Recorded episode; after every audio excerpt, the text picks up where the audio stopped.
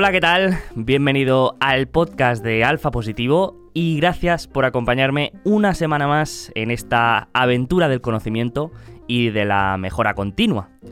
Hoy tenemos un episodio en el que vamos a hablar de métricas del profesor Feynman y de la diferencia entre saber y entender algo. Pero antes, permíteme comentarte un breve mensaje de nuestro patrocinador principal, que seguro que ya conoces, la aplicación Quarter. Si la conoces, estoy seguro que ya estás disfrutando de todo lo que puedes encontrar dentro y ya forma parte de tu proceso de inversión. Pero si no la conoces, te recomiendo que le des una oportunidad y la descargues en tu móvil. ¿Por qué te digo esto? porque yo la utilizo cada día y me parece realmente útil para poder seguir la información de las empresas que más me interesan de manera fácil. Y es que con la aplicación Quarter tendrás acceso a las presentaciones y llamadas con los accionistas de cualquier empresa que se encuentre en los mayores mercados cotizados. Y lo mejor de todo es que es 100% gratuita. Así que no hay excusas, descárgate la app y empieza a escuchar las últimas conference call de empresas como Adidas, Nike, DocuSign o eBay. Y ahora ya sí, empezamos.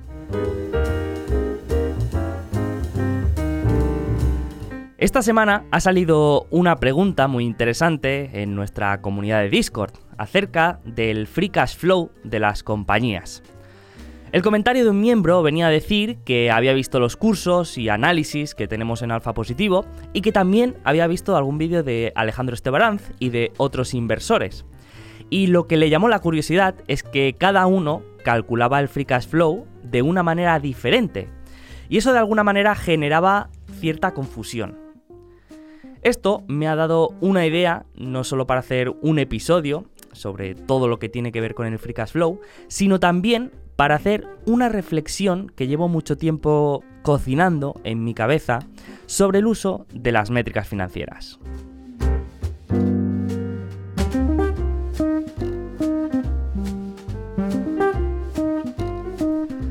Hay una anécdota que contaba el profesor Feynman, que se me quedó grabada ya hace años, en la que contaba que un día paseando con su padre, este le señaló un pájaro que había en el árbol y le preguntó si sabía qué pájaro era.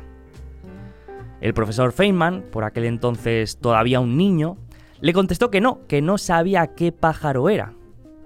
Entonces el padre le dijo que ese pájaro era un zorzal, pero que en inglés se llamaba Brown-Throated Thrush y que en alemán se llamaba Halsenvogel y en chino Chungling. Pero también le dijo que podía saber el nombre del pájaro en todos los idiomas del mundo, incluso su nombre científico, y aún así no saber nada del pájaro.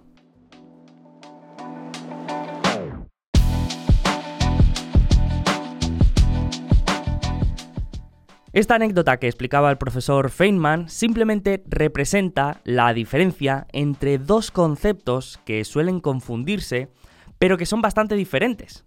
El conocer el nombre de algo y el entender algo.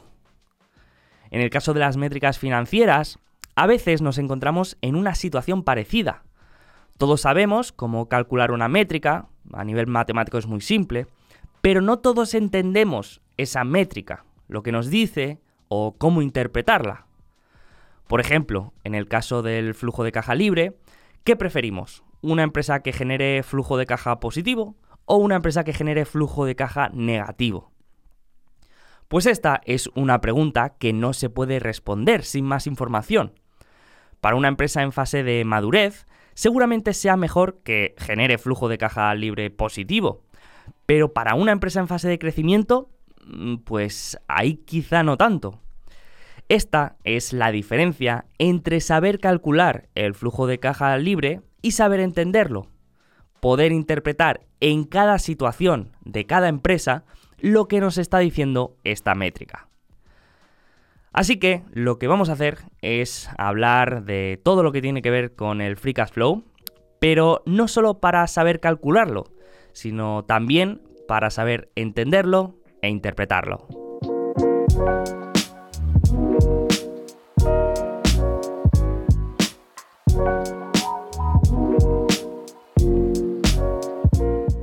Lo primero que hay que entender del Free Cash Flow es que no es una métrica oficial. Esto significa que no hay una regla contable dentro de ninguna normativa oficial que determine cómo se calcula el Free Cash Flow. Pasa lo mismo con métricas como el EBITDA o el ROIC, el Return on Invested Capital. Igual que dentro de la normativa GAP o la IFRS vamos a encontrar, mm, por ejemplo, mm, cómo se calculan los ingresos de una empresa y las amortizaciones y los flujos de caja de actividades operativas, no vamos a encontrar en ninguna parte de estos reglamentos la palabra EBITDA ni la palabra Free Cash Flow. Por eso puede que nos encontremos diferentes maneras de calcular el Free Cash Flow. Ahora, la idea fundamental que representa este concepto es siempre la misma. El free cash flow es todo ese dinero que al final de cada periodo se podría repartir entre los propietarios de la empresa sin que ello afectara al negocio operativo. Es decir, cada año la empresa tiene unas entradas de dinero y unas salidas de dinero. Unas entradas que provienen de sus ingresos operativos y unas salidas de sus costes operativos y de gastos que se tengan que llevar a cabo para mantener el negocio. Al final de ese año, la diferencia entre las entradas y las salidas de dinero es lo que consideramos el free cash flow. Ese podría ser el dinero que podríamos repartir entre todos los propietarios de la empresa y no pasaría absolutamente nada. Al año siguiente la empresa seguiría su actividad de manera normal. Y podríamos acabar aquí y decir que ya entendemos el free cash flow, pero obviamente esto sería quedarnos en la superficie. Y aquí aún todavía podemos profundizar un poco más. Por ejemplo, ¿por qué he dicho entradas y salidas de dinero y no ingresos y gastos? Y lo más importante, ¿cómo se calculan estas entradas y salidas de dinero?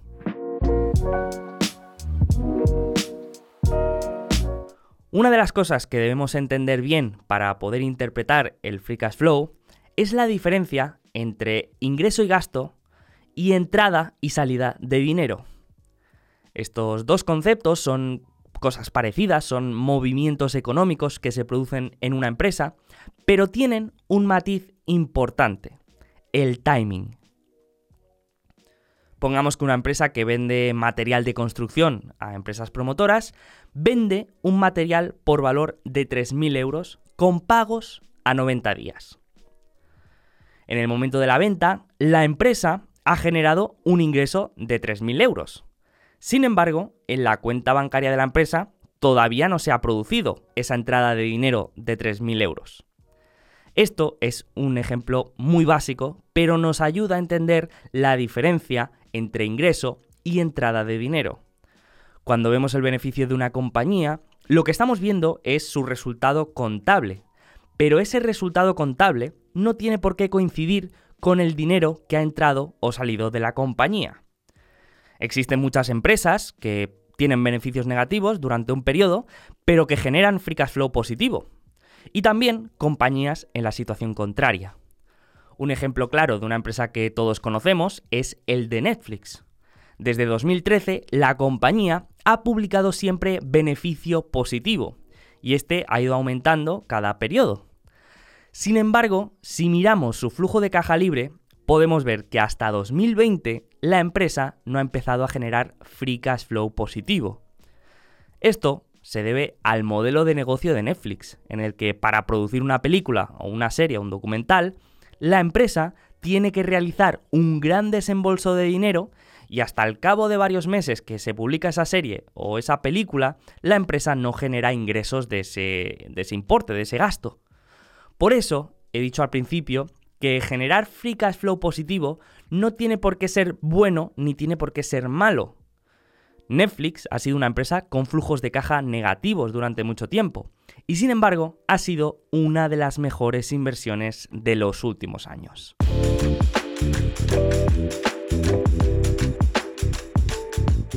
Entonces, ¿cómo se calculan estas entradas y salidas de dinero?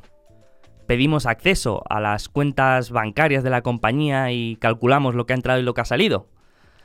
Bueno, pues por suerte no, vamos a necesitar hacer ese trabajo, aunque seguro que sería muy divertido. Pero para calcular el free cash flow de una empresa, simplemente vamos a necesitar los estados financieros y un conocimiento lo más profundo posible de esa empresa. Sin tener un conocimiento básico de la compañía, aunque calculemos el flujo de caja libre o cualquier otra métrica, la utilidad que nos va a dar este cálculo va a ser muy pobre. Entonces, una vez tenemos un conocimiento básico de la compañía, ya podemos pasar a ese cálculo.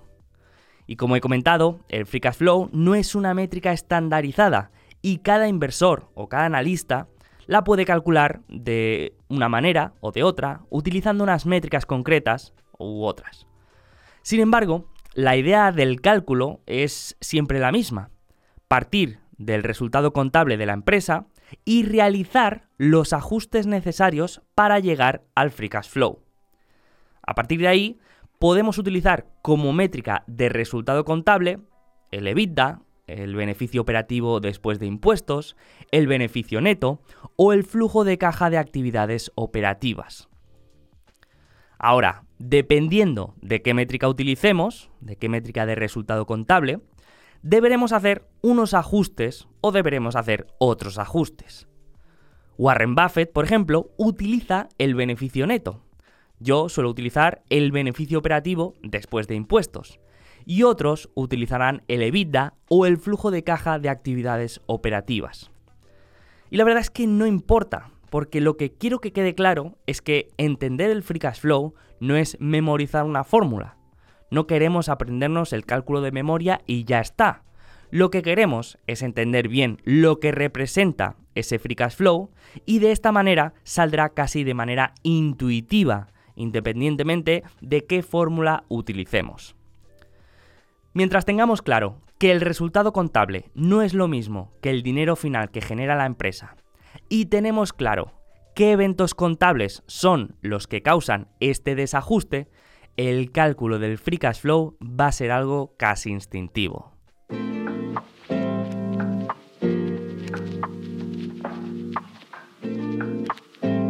Entonces, ya hemos visto la primera parte, ya hemos visto que el resultado contable no es lo mismo que el dinero que genera la empresa. Ahora, la segunda parte. ¿Qué eventos contables son los que provocan este desajuste, esta distorsión? Pues bien, hay varios, pero los tres más relevantes son el capital circulante, la amortización y depreciación y otros importes no monetarios. El capital circulante es un concepto que quizá por el nombre no nos suene, pero que estoy seguro que todos entendemos. Esta es una métrica que representa la liquidez operativa disponible para una empresa y se puede calcular simplemente restando al activo corriente operativo que encontramos en el balance el pasivo corriente operativo. Sin embargo, para el cálculo del free cash flow, a nosotros no nos interesa el capital circulante en sí, sino que lo que nos interesa es la variación en el capital circulante de un periodo respecto al otro. Si el capital circulante de este año ha aumentado, pongamos, en 50, significa que el activo corriente ha aumentado en 50 por encima del pasivo corriente. Si ha pasado eso, significa que han aumentado partidas como por ejemplo inventario o cuentas a cobrar. Partidas que cuando aumentan significa que la empresa ha tenido menos flujos de caja operativos que beneficios. Si por el contrario el capital circulante se reduce, significa que la empresa ha tenido más flujos de caja positivos que beneficio. Por lo tanto, hay que hacer este ajuste en el resultado contable. Y este sería el primer ajuste a realizar, el del capital circulante. El siguiente es el de las amortizaciones. Para el que no lo conozca, una amortización es un concepto contable con el que las empresas se deducen el coste de activos no corrientes como maquinaria o vehículos a lo largo de su vida útil. En vez de contabilizar el coste total de esos activos como uno solo, este coste se difiere en varios periodos, normalmente en función de la vida útil de estos activos, de manera que si esperamos que una máquina para nuestra empresa nos dure 10 años, no vamos a contabilizar el coste total de la máquina en el periodo en el que la compramos, sino que vamos a dividir ese coste en 10 periodos. Esto supone que cuando compramos alguno de estos activos, se produce un desajuste entre el flujo de caja y el beneficio, porque por una parte hemos pagado la totalidad de ese activo, pero en nuestra cuenta de resultados solamente va a aparecer una parte de ese coste. Esto significa que tenemos que hacer el ajuste de amortización, que simplemente consiste en devolver el coste artificial de las amortizaciones y depreciaciones a nuestro resultado contable y poner la salida de caja real que tiene la empresa. ¿Y dónde encontramos este dato? Pues en la partida de gastos de capital, que encontraremos en el estado de flujos de efectivo en la parte de flujos de actividades de inversión. Lo que a lo mejor nos suena más por el nombre de CAPEX, de su nombre en inglés Capital Expenditures. En esta partida encontraremos de manera agrupada dos tipos de CAPEX. Por una parte, el CAPEX de mantenimiento y por otra parte, el CAPEX de crecimiento. El CAPEX de mantenimiento es aquel que la empresa necesita realizar para poder seguir desarrollando su actividad. Es el que es imprescindible para mantener el negocio, para que nos entendamos.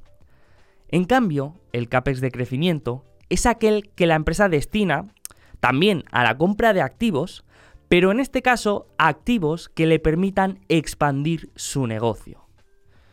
Y aquí hay dos posibilidades. Una es la de calcular el free cash flow con la cifra de CAPEX completa, la que aparece en los estados financieros, y la otra es la de calcular el free cash flow solamente con el CAPEX de mantenimiento.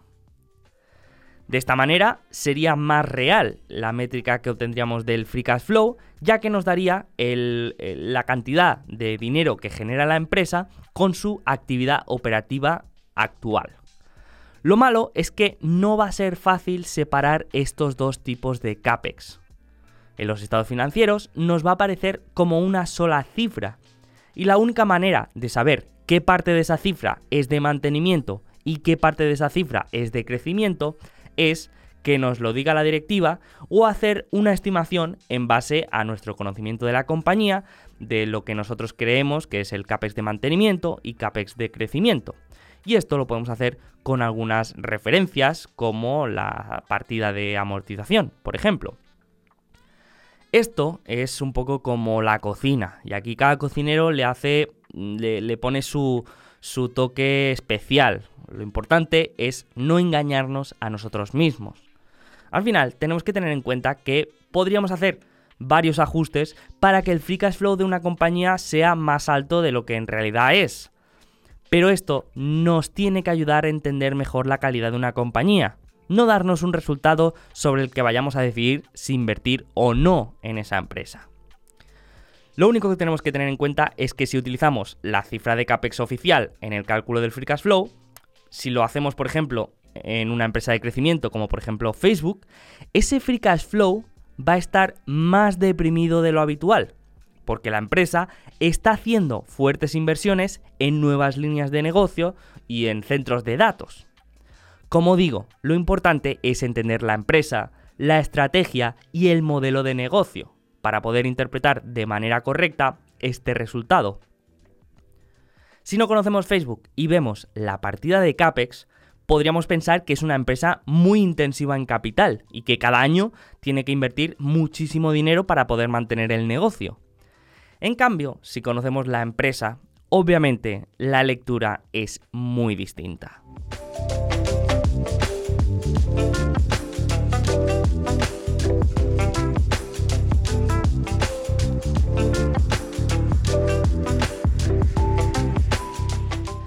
Así que ya tenemos el terreno preparado para poder calcular y entender bien el Free Cash Flow. Ya hemos visto que el Free Cash Flow es una métrica no oficial y que no existe un cálculo estandarizado. También hemos visto que no es lo mismo el resultado contable que el flujo de caja. Y también conocemos los eventos contables que producen este desajuste. El capital circulante, las amortizaciones y los importes no monetarios. Y ya sabemos que lo importante es entender bien la empresa para poder interpretar de manera correcta el resultado. Entonces, sabiendo todo esto, ya podemos ponerlo todo en conjunto y para hacerlo vamos a calcular el free cash flow de Amazon. Y de las diferentes combinaciones de fórmulas que podríamos hacer para calcularlo, vamos a utilizar la más simple y sencilla, que es la de flujo de caja de actividades operativas menos CAPEX. ¿Y por qué flujo de actividades operativas y no beneficio neto? Pues porque el flujo de actividades operativas ya incorpora los tres ajustes que hemos comentado. El del capital circulante, el de amortizaciones y depreciaciones y el de importes no monetarios como el de la compensación basada en acciones o impuestos diferidos. Así que vamos a ir al informe de Amazon y vamos a empezar a buscar todos estos datos en el estado de flujos de efectivo que encontramos en el informe anual de la empresa. En el caso de Amazon, este flujo de actividades operativas del periodo de 2021 ha sido de 46.300 millones. Y a continuación, si buscamos el CAPEX, vemos que durante el mismo periodo el CAPEX ha sido de 61.000 millones. En este caso, podemos afirmar con total convicción que una parte de este gasto está destinado al crecimiento de la compañía, ya que Amazon es una empresa de crecimiento en continua expansión. Sin embargo, la compañía no nos facilita ese dato, por lo tanto, es muy difícil saber qué porcentaje de esta compra de activos forma parte de mantenimiento y qué porcentaje de crecimiento. Aún así, hay otro ajuste que sí podemos hacer porque a continuación de la partida de compra de activos tenemos otra partida llamada ingresos de la venta de equipamiento, que esta cifra lo que nos da es el flujo de caja que ha recibido la empresa por la venta de propiedades o activos y si ha vendido esas propiedades o esos activos, entendemos que no forman parte de su negocio operativo y por lo tanto tendría mucho sentido deducir esa cifra del CAPEX total. Así que si miramos esa cifra de 5.600 millones que ha generado la empresa con ventas de activos y se lo deducimos al CAPEX oficial, tendríamos un CAPEX ajustado final de 55.400 millones. Así que con estos datos ya podríamos calcular el free cash flow de Amazon, que en el periodo de 2021 sería de 9.000 millones de dólares negativos. ¿Es bueno? ¿Es malo este resultado? Pues no tiene por qué ser ni una cosa ni la otra. Lo importante, como he dicho, es interpretarlo a través de la realidad de la empresa. En este caso, al igual que Facebook, si no conocemos la empresa, podríamos pensar que Amazon es un negocio de pésima calidad. A nadie le gustaría ser propietario de un negocio que ha quemado 9.000 millones de dólares en caja. Sin embargo, si conocemos la empresa, podemos saber que actualmente se encuentra en un ciclo de inversión en el que en menos de dos años ha duplicado su capacidad logística, ha duplicado su plantilla directiva y está invirtiendo en proyectos como tiendas físicas, nuevas tecnologías como Amazon Go, satélites digitales, dispositivos de reconocimiento de voz y muchísimos otros proyectos que la compañía está llevando hacia adelante.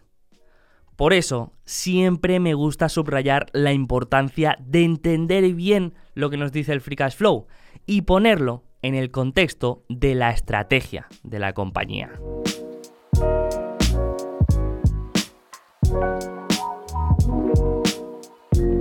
Y podríamos seguir hablando muchísimo más de todo lo que tiene que ver con el free cash flow, de la diferencia entre el free cash flow de la empresa y el free cash flow de los accionistas, de los usos y destinos de ese flujo de caja y de muchísimos más ejemplos y casos de estudio.